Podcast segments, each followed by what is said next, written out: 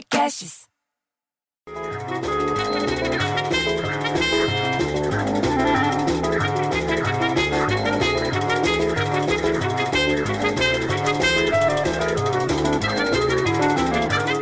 Porra, bicho, você tá em São Paulo?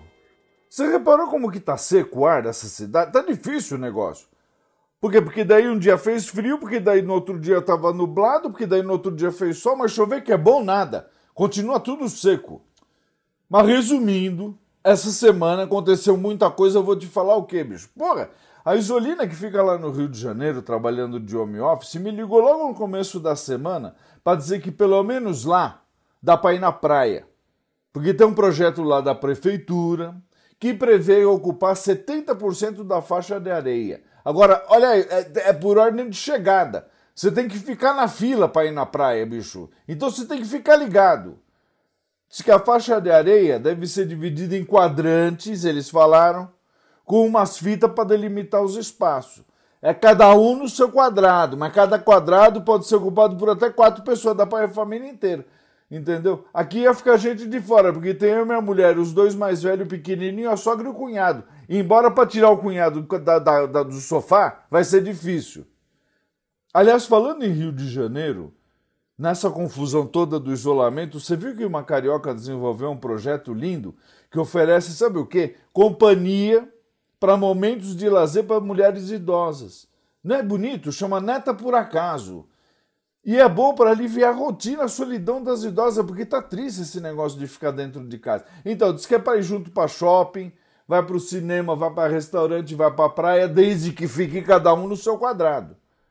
Aliás, falando em restaurante, o Birajara, que trabalha lá em Mandaguaçu, no Paraná, você sabe quem é? Irmão do Biratã. E os dois, quando liga para falar, que eh, fala que é o Bira, você tem que adivinhar qual dos dois está falando. Então, o Birajara fala. Não, foi o Biratã que disse. Não, minto. O Bir... Foi o Bira. Pronto, ele falou que ia uma câmera, flagrou um cliente arrancando o cabelo e colocando em lanche antes. E você acredita no negócio desse? Antes de reclamar para o vendedor. Ele foi lá e reclamou que tinha um fio de cabelo no cachorro quente.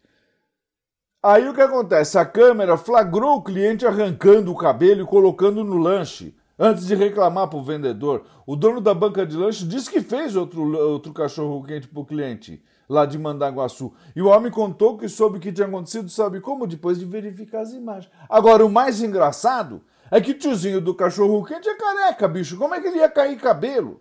É que nem achar pelo em ovo. O Jurandir Chapeiro, que está fazendo bico aqui no prédio, diz que muita gente faz isso. Você acredita nisso, bicho? Porra!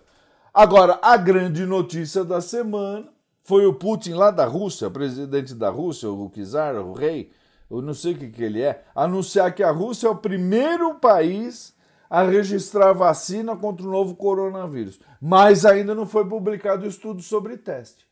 E a comunidade internacional pôs a vacina sob suspeita. Lá numa página da OMS, que é a Organização Mundial da Saúde, diz que a vacina russa consta na fase 1 de teste e sem completar a segunda e a terceira fase. A próxima fase de teste deve ocorrer, sabe aonde? Aqui no Brasil, além de outros países. Por isso, o Paraná e Rússia iam na quarta-feira passada assinar acordo sobre a vacina contra o Covid-19.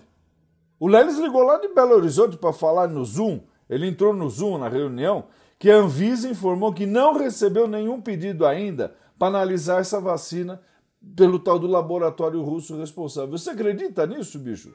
Aí, tira essa música! Eu não aguento. Porra, bicho, eu tô tão puto que eu prefiro ter filho viado que eu filho música. Ah, vai!